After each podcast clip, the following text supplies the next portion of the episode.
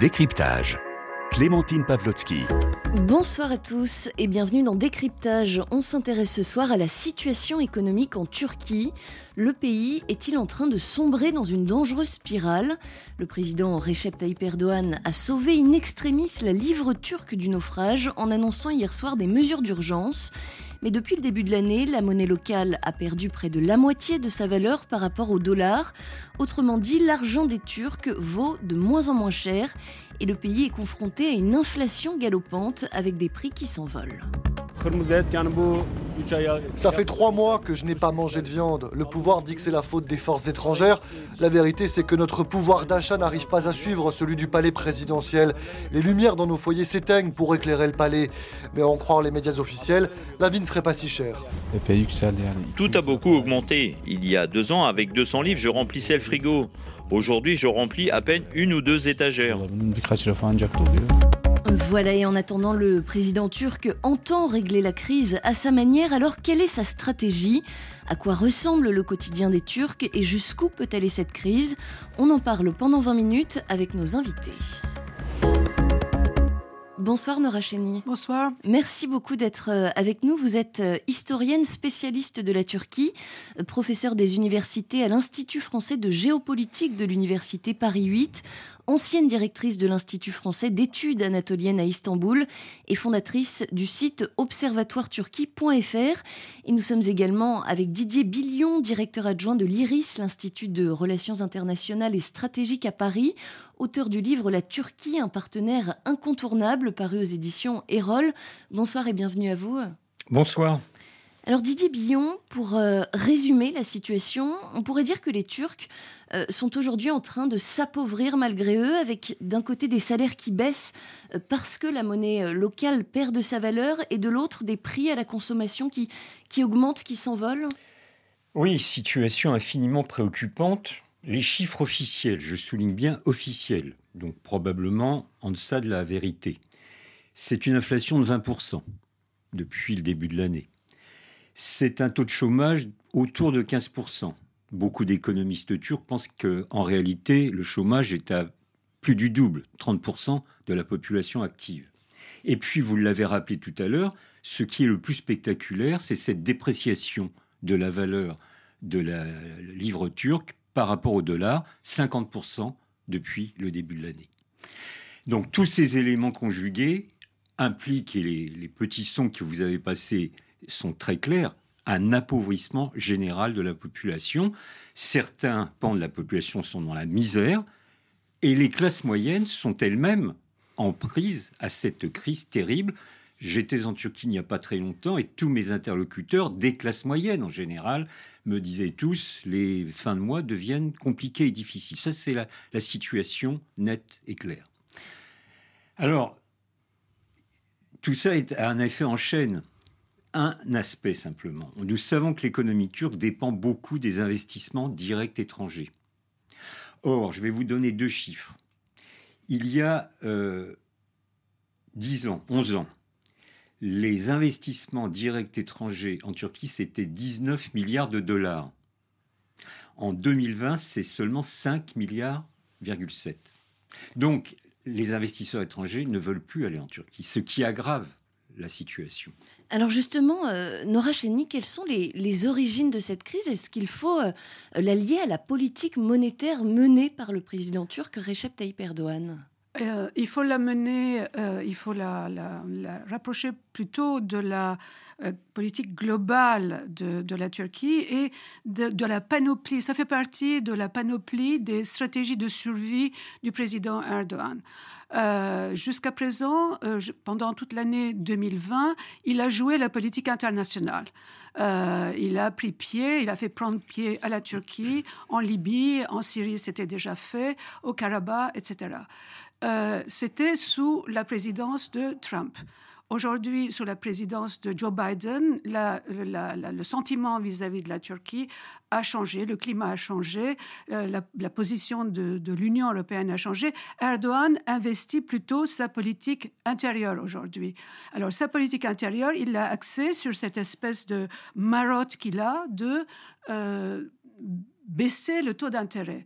Il la justifie comme une exigence religieuse, mais en fait, ce qu'il a euh, visé, c'est l'augmentation des exportations mmh. et euh, la, donner un, nouvel essor à la, au, tourisme les deux ont échoué parce que le tourisme, aujourd'hui, en période de, en crise de, Covid, ça ne peut pas marcher. Et la politique euh, concernant l'augmentation de la, des, exportations euh, aussi, puisque toute la production turque est dépendante des importations qui coûtent de plus en plus cher. Voilà l'échec déjà et le fait, c'est ce qui fait augmenter les prix euh, à la consommation alors justement, euh, à ce sujet, une illustration euh, très concrète hein, de cette situation de dépendance. Euh, dans les pharmacies et les hôpitaux, par exemple, les professionnels ont de plus en plus de mal à trouver des médicaments et du matériel pour soigner les patients. Je vous propose d'écouter le témoignage d'une pharmacienne et d'un neurochirurgien à Istanbul. Impossible d'acheter certains médicaments contre la tension ou des traitements contre le cancer. Pour résoudre ce problème, on essaie de trouver les mêmes substances actives, mais même ça, il arrive qu'on ne puisse pas les trouver. Ça ne m'est jamais arrivé avant. Depuis le 6 décembre, on n'a plus de matériel. Ce sont les services orthopédiques et de neurochirurgie qui sont les plus touchés. Par exemple, impossible d'avoir des vis ou des plaques pour les opérations de la colonne vertébrale. Didier Billon, euh, ces pénuries aujourd'hui qui touchent hein, le secteur euh, médical, qui touchent les pharmacies, est-ce qu'elles euh, touchent d'autres secteurs ou est-ce qu'elles pourraient s'étendre à d'autres secteurs d'activité si la situation, si le président, les autorités turques ne parviennent pas à améliorer la situation? Bah Oui, c'est une éventualité parce que, comme l'a rappelé Nora précédemment, il y a une volonté de baser sa politique sur les exportations. Alors celles-ci, au cours de l'année 2020, ont augmenté d'un tiers de leur valeur. Mais le problème, c'est qu'il y a de plus en plus besoin d'importation et la Turquie, sur un aspect très important, a besoin d'hydrocarbures. C'est un pays qui s'est constitué de façon plutôt moderne, qui a connu de véritables progrès au cours des dernières années, donc il y a une avidité d'hydrocarbures. Elle ne possède pas d'hydrocarbures. Et vous le savez bien, il y a un renchérissement du prix des hydrocarbures au niveau international. Ça, pour le coup, ce n'est pas de la responsabilité de M. Erdogan. Mais tous ces éléments, évidemment, s'accumulent les uns aux autres et peut-être ce qui est indiqué dans le, reportage pourra se généraliser à d'autres secteurs. Mais peut-être le pire de tout cela, c'est que un pays, quand il est confronté à des difficultés économiques, il doit faire face. Et ce n'est pas la première fois que la Turquie elle-même est confrontée à ce type de défi. Mais là, ce qui est aggravant, c'est que M. Erdogan se prétend l'économiste en chef du pays. Oui, alors c'est ça qui est intéressant. Par exemple, euh, ce week-end, les milieux économiques turcs, à commencer par les, industriels, euh, se sont publiquement euh, exprimés. Ils ont critiqué les, orientations du gouvernement. On a un peu le sentiment, de Racheni, qu'il en fait qu'à sa tête et, et qu'il a voilà, un petit peu envie d'aller à, contre-courant de ce que préconisent les, experts économiques. Il, a, il, en a cure de, ce que les experts et les économistes peuvent dire, ni d'ailleurs aussi ce que les, les industriels eux-mêmes. Euh, il les a d'ailleurs accusés, ces industriels qui se sont, euh, qui ont euh, énoncé des, doutes sur sa politique. il les a accusés de, trahison, hein, tout, simplement. Donc, il en fait que sa tête. En effet, quand il y a un directeur de, la Banque centrale qui n'obéit pas à ses directives, il, ne, il les euh, il, en hein, change, il les limoge immédiatement, il en change. Euh, et finalement, c'est lui qui est à la barre dans, dans, cette politique-là. Mais je voudrais revenir sur votre exemple de, de, est-ce que ça peut, les, pénuries, ça peut se, se, généraliser? Il y avait aujourd'hui un exemple, chez euh, Anthony Bélanger en parlait, de la pénurie des noisettes. Vous savez que les, noisettes, la, Turquie est, domine le, le marché international des noisettes, mais il y a pénurie parce que les producteurs ne peuvent plus produire à cause de l'augmentation euh, des, produits dont ils ont besoin et qui sont importés. Voilà. Donc, donc même ça, même ce qui, est, ce qui a très peu besoin d'importation de, de, euh, de produits, on, ce n'est plus rentable de les produire. Mais alors concrètement, euh, Didier Billon, comment est-ce que euh, le président Erdogan euh, défend sa politique monétaire, sa politique économique? Est-ce qu'il s'inspire d'un modèle économique existant dans le monde? Non. clairement, c'est toujours la faute des autres. Alors selon les semaines, il y a un mois environ, c'était de la faute des profiteurs des supermarchés qui renchérissaient les prix. Et puis il a des expressions parlant des forces obscures qui se sont liguées contre la Turquie il nous parle souvent des, des lobbies des taux d'intérêt. À qui pense-t-il? On ne le sait pas exactement. Donc vous voyez, il y a toujours cette propension de la part de, de Erdogan à trouver la responsabilité chez les autres, puisque par définition, c'est le meilleur et c'est le meilleur économiste. Euh, limogeage des responsables de la Banque centrale, je rappelle aussi deux ministres des finances, de l'économie des finances, en un an qui ont été aussi euh, écartés, euh. envoyés à, leur, à leurs, recherches études. Donc tout ça, évidemment, comme je le disais tout à l'heure, c'est un effet boule de neige. Il y a des problèmes objectifs, mais ça, ça arrive à tout pays. Mais c'est conjoncturellement aggravé par les mauvaises prises de décision de Erdogan. Par exemple, il y a une semaine, quelques jours, une semaine, il a augmenté le SMIC de 50%. On peut se dire en chiffre brut, bah, très bien. Sauf que les syndicats, ou ce qu'il en reste, les partis d'opposition, ont vivement réagi en disant que de toute façon, à cause de l'inflation euh, cette augmentation des salaires ne faisait pas, le compte. Grand chose. bien sûr. Donc, vous voyez, c'est ça la difficulté. Alors, pour autant, j'aimerais quand même apporter une nuance. Tout cela est très, problématique. Euh, pour autant, la Turquie n'est pas une économie faillie. À ce stade, à ce stade, ça peut arriver. Mais il y a encore une économie plutôt moderne, avec des problèmes structurels qu'il faut résoudre plus important encore que le niveau d'inflation, plus encore important que la baisse euh, des taux d'intérêt, à mon avis, c'est qu'il y a cette difficulté de la Turquie à se doter de secteurs d'activité, d'industrie à forte valeur ajoutée. Ça, elle ne le possède pas. Or, si elle veut rester membre du G20, parce qu'elle l'est, eh bien, il va falloir là prendre des mesures euh, structurelles, pas simplement l'écume des choses. Et c'est ça le principal défi en perspective. Nora Cheni, la, Turquie, par le passé, elle a connu des, périodes de turbulences euh, économiques euh, similaires ou c'est la première fois qu'on en arrive à cette situation? De cette gravité-là, non.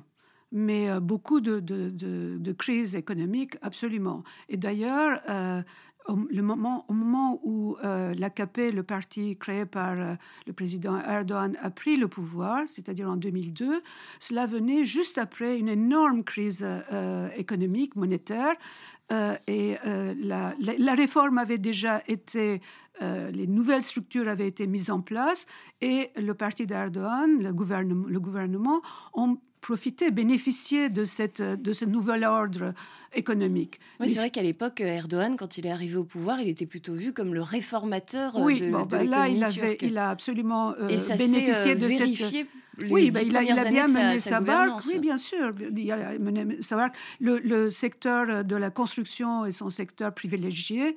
Euh, c'est un secteur qui fonctionne aussi très bien à l'international, notamment en Libye. Euh, tout ça a bien marché. Mais à ce niveau-là de euh, quelqu'un qui dicte des, des, des, des, des règles qui impactent aussi fort la vie quotidienne des Turcs euh, et qui en change tous les deux jours, ça n'a jamais existé. Mm. Alors en juin 2023, il y aura euh, une présidentielle en, Turquie. Est-ce que euh, Didier Billon, Erdogan n'est pas un petit peu en train de se tirer une balle dans le pied avec, avec la situation actuelle en vue de cette présidentielle? Oui, parce que comme cela vient d'être évoqué, une des raisons qui avait fait les succès de Erdogan, c'était notamment ses bons résultats économiques. Je rappelle quand même qu'il y a une dizaine d'années, on avait des taux de croissance annuels de 8, 9, 10% donc évidemment, c'est à ce moment-là qu'il s'est constitué une base sociale et électorale solide. Sauf qu'aujourd'hui, cette base électorale qui ne votait pas du tout pour Erdogan pour des raisons religieuses, mais parce qu'ils considéraient que leur niveau de vie s'améliorait, bah, ils ne veulent plus voter pour lui. Alors méfions-nous des sondages d'opinion en Turquie comme pour tout autre pays, mais pour autant, tous les sondages d'opinion que nous avons en possession ces derniers jours donne 30% euh, pour le parti de M. Erdogan. alors qu'il avait jusqu'alors 45, 50%, voire un peu plus parfois. une chute nette de, sa popularité. Donc le grand défi, ça va être est-ce que les oppositions sont capables de s'unir contre Erdogan dans la perspective de ces élections 2023 Ça, ce n'est pas encore écrit. Euh, Nora Cheni, vous souhaitiez réagir hein, sur cette question politique euh, Oui, d'abord, les, les euh, Erdogan dispose d'un noyau électoral quasi euh, indestructible, mais qui va un peu irréductible, oui, plutôt qu'irréductible qu'indestructible, euh, mais qui va un peu au-delà de 30-35%. Euh, mais c'est énorme déjà, hein, c'est beaucoup. Et en face, il y a en effet une, le principal parti d'opposition, le CHP, euh, est un parti dont l'électorat ne bouge pas aussi non plus, mais qui n'est pas très important, donc qui ne dépasse jamais 25%. Euh, le parti pro-kurde, qui avait fait de très bons résultats, tous les cadres, enfin les cadres, il y a énormément de cadres de ce parti qui sont en prison, donc ils ne sont pas très efficaces, et il y a des, nouveaux partis, etc., qui, qui sont là, mais qui sont dans la, dans la réunion est tout à fait problématique. Maintenant, euh, pour Istanbul, euh, pour les élections locales, tous ces partis d'opposition, enfin la majorité des partis d'opposition ont fait alliance et ont gagné donc euh, Istanbul. On peut imaginer qu'ils fassent pareil, mais moi je ne crois pas qu'un tel gouvernement peut, comme celui de M. Erdogan, peut quitter le, gouvernement, le, pouvoir, euh, avec des élections. Est-ce que les élections vont pouvoir se tenir? Euh, il y a beaucoup, dans, dans, un euh, climat, dans un climat de démocratie, dans un climat sans que les oppositions ne soient diabolisées. Est-ce que une fois les résultats euh, obtenus, n'y aura-t-il pas des manœuvres pour ne pas le reconnaître comme ça a été le cas en 2015, au moment où le, le, le parti d'Erdogan a perdu la majorité absolue? Euh, d'une certaine façon, les, résultats des élections n'ont pas été reconnus à ce moment-là. Donc, euh, c'est très problématique, cette histoire de, euh, accrocher, raccrocher les espoirs de changement en Turquie aux élections est vraiment très problématique. Mais alors c'est vrai que tous les deux, hein, depuis le début de cette émission, euh, vous, êtes, euh, vous avez une analyse plutôt euh, critique hein, de, ce qu'est la, politique économique menée par Erdogan. Mais est-ce qu'il y a n'y a pas quand même une petite chance que sa, sa stratégie s'avère payante, ou est-ce qu'on va assurément, la Turquie va assurément droit dans le mur? Je dirais pas droit dans le mur, je crois que c'est beaucoup plus nuancé. Encore une fois, la Turquie n'est pas à genoux, il faut savoir mesure garder. Mais M. Erdogan, pour une série de raisons, euh, ne changera pas sa politique économique. On en a évoqué quelques-unes. Donc, euh, je ne crois pas qu'il soit en situation de, pardonnez l'expression, redresser la barre d'ici 2023. Mais encore une fois, la politique a l'horreur du vide. En Turquie, comme pour tout autre pays, on en sait quelque chose en France. Donc si les oppositions ne sont pas en situation, ne sont pas capables de faire un programme véritablement alternatif, eh bien M. Erdogan a encore euh, quelques réserves électorales, même si c'est 30 ou 35% c'est beaucoup moins qu'il y a 10 ans, mais c'est encore un tiers de l'électorat. Des, des ressources politiques. Il en a sous le pied, comme on dit. Plus que, des, plus que, des, ressources, je reviens sur votre formulation de la question. Est-ce que la Turquie est à, genoux? Est-ce est qu'elle va droit dans le mur ou est-ce que quand même, voilà, sa, stratégie peut s'avérer payante? Droit dans le mur, pour la Turquie aujourd'hui, ça ne veut pas dire grand-chose. Pourquoi? Parce qu'il n'y a pas, parce que l'opinion publique, il n'y a pas quelque chose qu'on appelle euh, opinion publique qui puisse s'exprimer. Donc, dans la mesure où il n'y a pas une opposition, une opinion publique qui peut s'exprimer, euh, les des, situations désespérées à l'intérieur peuvent très bien continuer comme ça, puisque l'oppression peut euh, les museler. Merci beaucoup Nora Cheni, historienne spécialiste de la Turquie, professeure des universités à l'Institut français de géopolitique de l'Université Paris 8 et fondatrice du site observatoireturquie.fr. Merci également à vous Didier Billon, directeur adjoint de l'IRIS. Je rappelle le titre de votre ouvrage La Turquie, un partenaire incontournable avec un point d'interrogation, paru aux éditions Erol. Priorité santé. Caroline Paré.